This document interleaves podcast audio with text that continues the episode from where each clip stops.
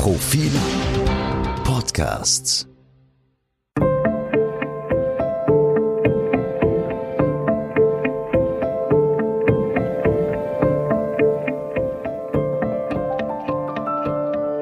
Tauwetter. Der Profil-Podcast zur Klimakrise von Christina Hiptmeier und Josef Gepp. Herzlich willkommen zu Profil Tauwetter. Wir bringen heute unsere zweite Folge des neuen Podcasts zur Klimakrise. Mein Name ist Christina Hiptmeier. Und ich bin Josef Gepp. Hallo. Zunächst einmal wollen wir uns bedanken für die freundliche Aufnahme durch unsere Hörerinnen und Hörer uns haben viele Zuschriften er erreicht per Twitter oder auch per Mail. Das freut uns sehr. Es gab einiges an Lob, aber auch konstruktive Kritik. Äh, allerdings auch Zuschriften mit dem Tenor, na, Klimakrise, das gibt's ja gar nicht. Ein, ein besonders poetischer Leserbrief hat uns auch erreicht. Ich darf kurz vorlesen. Der bezieht sich nämlich auf den Namen unseres Podcasts Tauwetter. Und dieser Hörer eigentlich nicht Leser, schreibt uns. Ist so ein Tauwetter nicht eigentlich etwas Schönes? Kaum taut es, zwitschern die Vögel, riecht man Bäume, Boden, ja selbst Luft. Wunderschön, oder Josef? Ja, absolut rührend. Also wir waren ganz, wir waren ganz hin und weg, wie wir das gelesen haben. Gut, dann, dann lassen wir aber auch gleich wieder ab von der Poesie und wenden uns der beinharten österreichischen Innenpolitik zu. Äh, letztes Mal haben wir uns ja gefragt, was wurde eigentlich aus den groß angekündigten Klimaschutzprojekten der türkis-grünen Bundesregierung? Die möchte Österreich ja innerhalb der EU als Klimaschutzvorreiter positionieren. Und wir haben uns ähm, drei konkrete Vorhaben angeschaut. Das war jetzt der der Ausstieg aus den Ölheizungen, die Klimaneutralität bis zum Jahr 2040 und das eine Million ähm, Dächer Programm, wo es um den Ausbau der Photovoltaik geht. Und heute äh, in unserer zweiten Folge wollen wir uns drei weitere Vorhaben ansehen und am besten wir fangen gleich mit einem der wichtigsten Teile der sogenannten Ökosteuerreform an. In einem ersten Schritt wird folgende steuerlich-ökologische Maßnahme gesetzt. Ökologisierung und Erhöhung der Treffsicherheit des Pendlerpauschales. Das Pendlerpauschale also. Es gilt als klimaschädliche Subvention par excellence. Wieso eigentlich? Ja, es gilt als klimaschädliche Subvention par excellence und äh, du hast doch gleich den Artikel richtig erwischt. Also es heißt äh, das Pauschale und nicht die Pauschale. Eigentlich laut, laut Duden die Pauschale, aber in der österreichischen Amtssprache ist es traditionell das Pauschale. Also wir halten uns da absolut auch grammatikalisch an die Gesetze. Sehr gut. Und äh, ja, und die und äh, warum ist es klimaschädlich? Also es ist, es ist ein bisschen kompliziert. Es ist so, dass äh, Pendler, wenn sie eine gewisse Entfernung in die Arbeit zurücklegen müssen, abhängig von dieser Entfernung Geld bekommen. Und zwar gibt's das kleine Pendlerpauschale und das große Pendlerpauschale. Und äh, das kleine Pendlerpauschale sind maximal 168 Euro pro Monat und das große sind maximal 306 Euro pro Monat. Was ist klein und groß? Klein, äh, die große, die, das große Pauschale bekommt man, wenn man, äh, wenn man keine Alternative hat, als das Auto zu nehmen. Und mhm. das kleine Pauschale bekommt man unabhängig davon, wenn der Weg in die Arbeit weit ist. Und das Problem daran ist, warum ist das jetzt klimaschädlich? Ähm, es wird vor allem beim kleinen Pauschale keine Rücksicht drauf genommen, fahrt man mit Öffis in die Arbeit oder fahrt man mit dem Auto. Und dadurch fördert man in gewisser Weise indirekt äh, das Autopendeln in die Arbeit.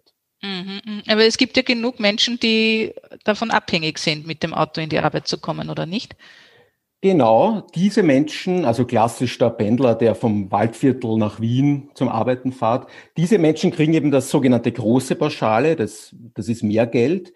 Ähm, aber auch hier könnte man zum Beispiel, könnte eine Reform ansetzen, indem man sagt, wenn, wenn man ein klimafreundliches Auto fährt, ein sparsames Auto, wenn man zum Beispiel hin und wieder eine Fahrgemeinschaft eingeht, dann äh, bekommt man ein höheres Pauschale als, als wenn nicht. Also auch da könnte man sozusagen öko ökologisieren und besonders äh, ökologischer gestalten könnte man das kleine Pauschale. Da könnte man sagen, wenn man sozusagen Öffis nimmt statt äh, dem, statt das Auto in die Arbeit, dann kriegt man einfach ein höheres Pauschale. Derzeit ist das gleichgestellt. Mhm. Derzeit kriegt man, kriegt man gleich viel, ob man mit, mit dem Zug in die Arbeit fährt oder mit dem Auto.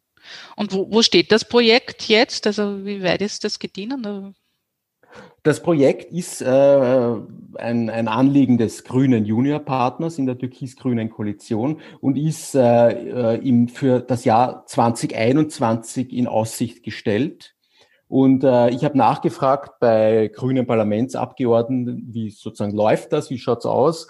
Und ähm, die sagen zu mir, die Verhandlungen mit dem Koalitionspartner laufen und im Verlauf des, dieses Jahres, also 2021, wird etwas kommen. Mhm. Äh, Im Grunde ist das im Plan. Es gibt ein paar Bedenken, die, die manchmal geäußert werden, zum Beispiel in der letzten Budgetrede vom äh, ÖVP-Finanzminister Gernot Blümel war interessanterweise kein Wort zu hören vom, von der Reform des Pendlerpauschales. Aber äh, sozusagen laut offizieller Ankündigung steht das Projekt und kommt ähm, plangemäß. Verstehe. Okay. Und was ich vielleicht noch hinzufügen darf, es gibt eine erste kleine Reform. Es ist so, ähm, wenn man, äh, es, ist, es ist wirklich ein, ein, sehr kleines Detail, wenn man ein, ein Fahrrad nimmt in die Arbeit, das einem der Arbeitgeber zur Verfügung stellt, dann hat man auch Anspruch auf das kleine Pendlerpauschale, was bisher nicht der Fall war. Das heißt, wenn ich einen kurzen Arbeitsweg mit dem Auto zurückgelegt habe, habe ich die, das Pauschale bekommen. Mhm. Wenn ich es mit dem Fahrrad zurückgelegt habe, habe ich das, habe ich das nicht bekommen oder mit dem E-Bike. Und jetzt kriege ich das trotzdem, aber nur, wenn das Fahrrad vom Arbeitgeber kommt. Also das eigene Fahrrad in die Arbeit nehmen darf man dann nicht. Okay. Ja, es ist ein bisschen, ist ein bisschen skurril, klein oder? und absurd und skurril, aber die allgemeine Hoffnung und die, natürlich die Ankündigung im Regierungsprogramm lautet dahingehend, dass dann auch eine größere Reform des Pendlerpauschales kommt die einen eben einen Ökobonus vorsieht, wenn man, wenn man klimafreundliche Autos fährt und die berücksichtigt, wie man in die Arbeit fährt, also mit Öffis oder mit dem Auto. Wir leiten gleich zu unserem, nächsten Projekt über. Das betrifft wiederum den Öffi-Verkehr. Der ist immerhin ein besonderes Problemfeld in der österreichischen Klimaschutzpolitik, äh, in dem die Emissionen besonders schnell steigen. Und es ist auch eins der wichtigsten äh, Projekte, die sich die Regierung vorgenommen hat. Das 123 Österreich-Ticket zur Erreichung der Klimaziele ist eine klimaschonende Alternative zum motorisierten Individualverkehr, breit leistbar und zugleich unkompliziert zugänglich. Ja, Christina, bei, bei 1, 2, 3 Ticket denke ich als Kind der 80er Jahre an eine, an eine Fernsehshow, wo, wo Kinder nach um Belohnungen rennen. Äh, was, was, soll, was hat diese Zahlenabfolge im Zusammenhang mit dem Plan im Regierungsvorhaben 1, 2, 3 Ticket zu bedeuten? 1, 2, 3, drei Felder sind frei oder du musst dich entscheiden. So ähm, ungefähr war das, ja. ja. Ähm, ja, Damals gab es Preise zu gewinnen. Preise gibt es jetzt nicht zu gewinnen, aber es gibt auch ein paar Zuckerl. Also mit dem 1, 2, 3 Ticket ist eigentlich gemeint nach dem Vorbild der Jahreskarte der Wiener Linien, wo man äh, um einen Euro pro Tag mit den öffentlichen Verkehrsmitteln fahren kann, soll man auch jetzt in jedem Bundesland für einen Euro pro Tag mit dem Öffis fahren können. Für zwei Euro pro Tag soll man auch noch im Nachbarbundesland fahren können und wer bereit ist, drei Euro pro Tag, also 1095 Euro im Jahr zu zahlen, kann in ganz Österreich mit sämtlichen Öffis fahren. Das heißt, das 365 Euro Jahresticket gibt es dann quasi in allen Bundesländern plus Modelle darüber hinaus. Ähm, aber das klingt ja eigentlich nach einem einfachen, guten, transparenten Tarifmodell. Wie, wie, wie läuft da die Umsetzung? Ähm, ja, es klingt eigentlich recht simpel und, und es wird aber auch als, als Revolution im öffentlichen Verkehr angekündigt, dieses Modell. Aber wie das mit Revolutionen so ist, wird denen dann doch meist erheblicher Widerstand entgegengesetzt und so ist es auch bei dem 123-Ticket. Also bis dato haben erst drei Bundesländer den sogenannten Umsetzungsvertrag unterzeichnet. Das war im Vorjahr noch Salzburg und heuer sind Tirol und Vorarlberg dazugekommen. Laut Auskunft des Verkehrsministeriums gab es insgesamt zu diesem Thema bereits rund 150 Treffen zwischen dem Ministerium, den einzelnen Verkehrsverbünden sowie den Verantwortlichen in den Bundesländern, also den Verkehrs- und Finanzlandesräten. Und wie so oft geht es natürlich auch hier ums Geld. Ein Problem ist nämlich, dass der Bund für regionale Bus- und Bahnverkehre gar nicht zuständig ist. Das ist Landessache und den Verkehrsverbünden somit auch keine Tarife vorschreiben kann.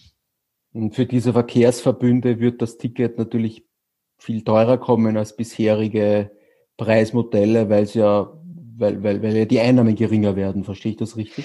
Es geht um die Frage der Abrechnungsmodalitäten und natürlich um die Aufteilung äh, der Einnahmen. Das ist nicht so ganz einfach und da besteht halt enormer Diskussionsbedarf. Ähm, es ist so, dass der Ministerrat hat das Projekt im vergangenen Sommer abgesegnet. Ähm, zuerst mhm. hieß es, das gesamte 123-Ticket soll 2021, also im Laufe des heuriges, heurigen Jahres, umgesetzt werden. Mittlerweile heißt es, dass heuer nur die Dreierstufe eingeführt werden soll. Also das ist die für ganz Österreich um circa 1100 Euro. Also tendenziell die, die man am wenigsten braucht als, als, als, als Bahnfahrer. Ähm. Genau so ist es, ja. Äh, ähm, die, die Einserstufe und die Zweierstufe, die hat man jetzt so weit hinausgeschoben, weiter wie es eigentlich nicht geht. Also man lässt sich da alle Türen offen und sagt jetzt, bis ans Ende der Legislaturperiode will man das umgesetzt haben. Und rechnest du damit, dass das 1-3-Ticket noch in seiner vollen, im vollen Umfang kommt? Schwierig zu sagen. Dieses Stand heute schwer einzuschätzen, aber wenn man schon, wenn man schon die Termine so weit nach hinten verschiebt, bin ich jetzt ein bisschen skeptisch, um ehrlich mhm. zu sein. Mhm.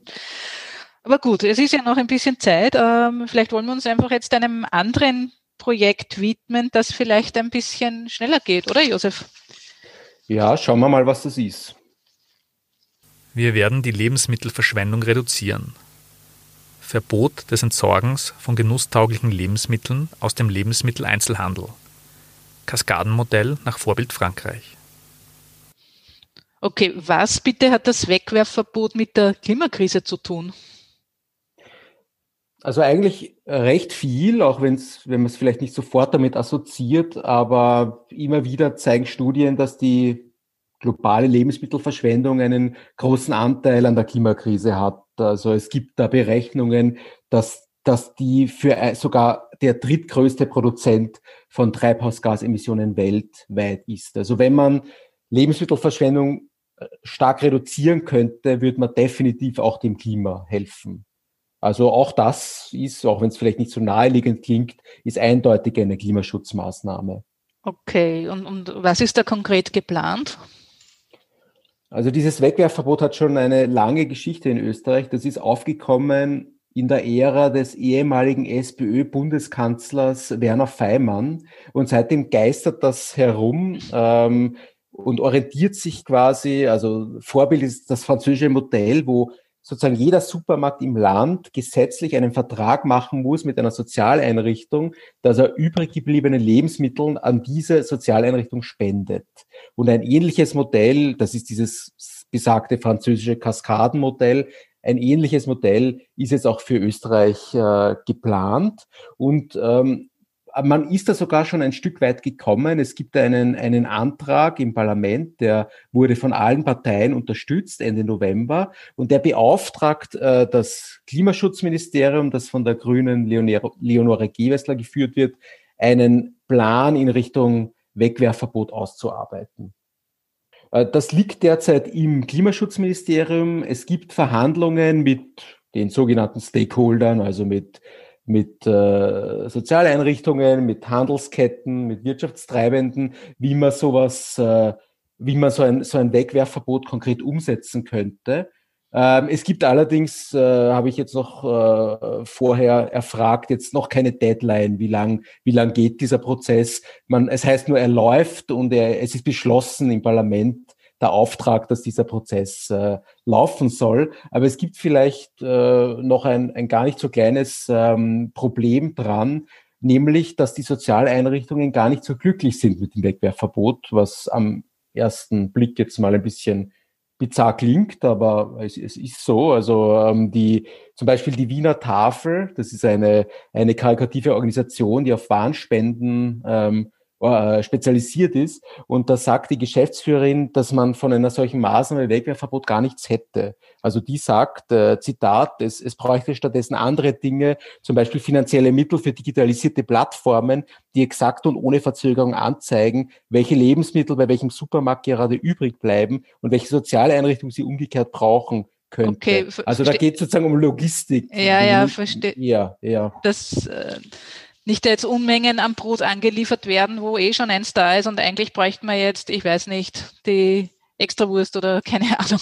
Genau, die haben Angst, dass sie mit übrig gebliebenen Lebensmitteln überschwemmt werden und gar nicht wissen, was sie damit tun sollen. Stattdessen müsst du sozusagen genau koordinieren, wo bleibt was über, äh, wo, wer kann es brauchen und das müsste man möglichst zeitnah machen und möglichst digitalisiert machen. Also das sagen die Sozialeinrichtungen dazu. Und besteht eine Chance, dass das in Richtung der Wünsche der Sozialeinrichtungen umgesetzt wird?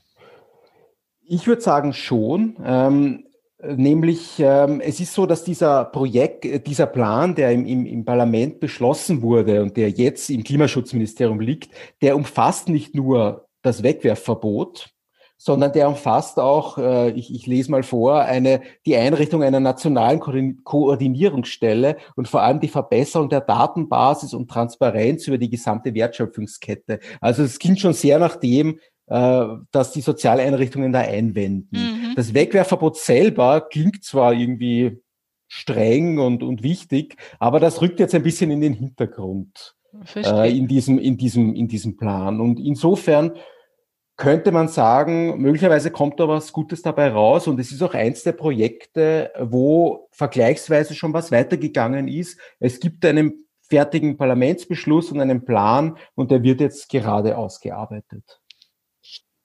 Okay, dann tut sich ja doch was mit den von der Regierung angekündigten Maßnahmen. Ähm, Josef, wenn du vielleicht noch einmal rekapitulierst über all die Vorhaben, die wir jetzt diese Folge und, und die vergangene Folge gesprochen haben. Was ist dein Fazit? Ja, also wir haben uns äh, jetzt äh, in der vergangenen Folge, in der aktuellen äh, sechs Klimaschutz, geplante Klimaschutzprojekte angesehen. Und wenn man das ein bisschen aufdröselt, dann sieht man, drei davon sind verspätet. Eine, nämlich die Pendlerpauschale, liegt im Plan. Ähm, das Pendlerpauschale. Das Pendlerpauschale, natürlich. Wir haben, wir haben versprochen, wir halten uns an die Amtssprache. Jetzt müssen wir es natürlich auch machen. Ähm, das Wegwerfverbot äh, ist weit gediehen, kann man mal sagen. Und bei einem ganz besonders großen Projekt, nämlich der Klimaneutralität, ist bisher überhaupt noch nichts passiert. Also in Summe könnte man resumieren, äh, von den großen Brocken, die sich diese Regierung vorgenommen hat, sieht man noch nichts. Aber man muss einschränkend dazu sagen, es ist Corona-Krise, viele Kräfte sind auf, auf gebündelt, auf andere Themen konzentriert. Die öffentliche Aufmerksamkeit äh, richtet sich derzeit auch nicht aufs Thema Klimaschutz. Es war in Summe gar, kein ganz schlechter Beginn und es ist nicht so, als wäre gar nichts passiert, aber es ist noch einiges ausständig. Ja, und, und mit der Erreichung der Paris-Ziele hm, schaut es jetzt auch nicht so rosig aus, würde ich jetzt mal sagen.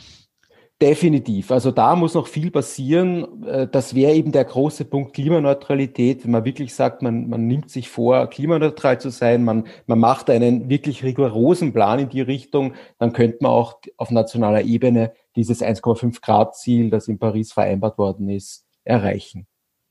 Mhm. Also wenn die Regierung Vorreiter werden will, dann muss sie also noch ordentlich Gas geben.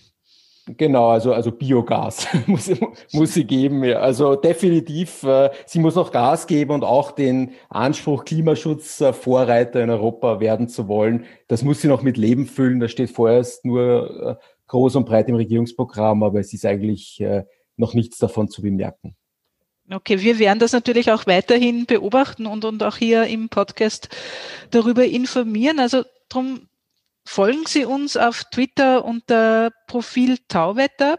Schreiben Sie uns auch gern Feedback, Rückmeldungen auf Twitter, auf, per Mail an redaktion.profil.at. Bewerten Sie uns auf iTunes, Spotify oder wo auch immer Sie uns hören.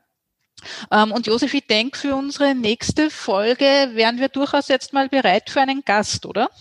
Ja, absolut. Ähm, da würden wir gern Ihre Vorschläge hören. Also was, was meinen die Hörer dazu? Welches, welcher Gesprächskartenpartner und welches Thema wäre da, wäre da interessant? Genau, schreiben Sie uns einfach, wer soll bei uns zu Gast sein. Ähm, wir werden schauen, dass wir das möglich machen können. Zuletzt noch ein Dank an, an einige Leute, die uns äh, geholfen haben. Äh, Profil Online-Redakteur Stefan Wabel hat die, hat die Zitate aus dem Regierungsprogramm gesprochen und unsere, unser Grafiker Alex Ströck und unser Artdirektor Erich Schillinger vom Profil haben das Logo mit dem Eisbären gestaltet. Ja, schön, dass Sie uns zugehört haben. Und bis zum nächsten Mal am Freitag in zwei Wochen.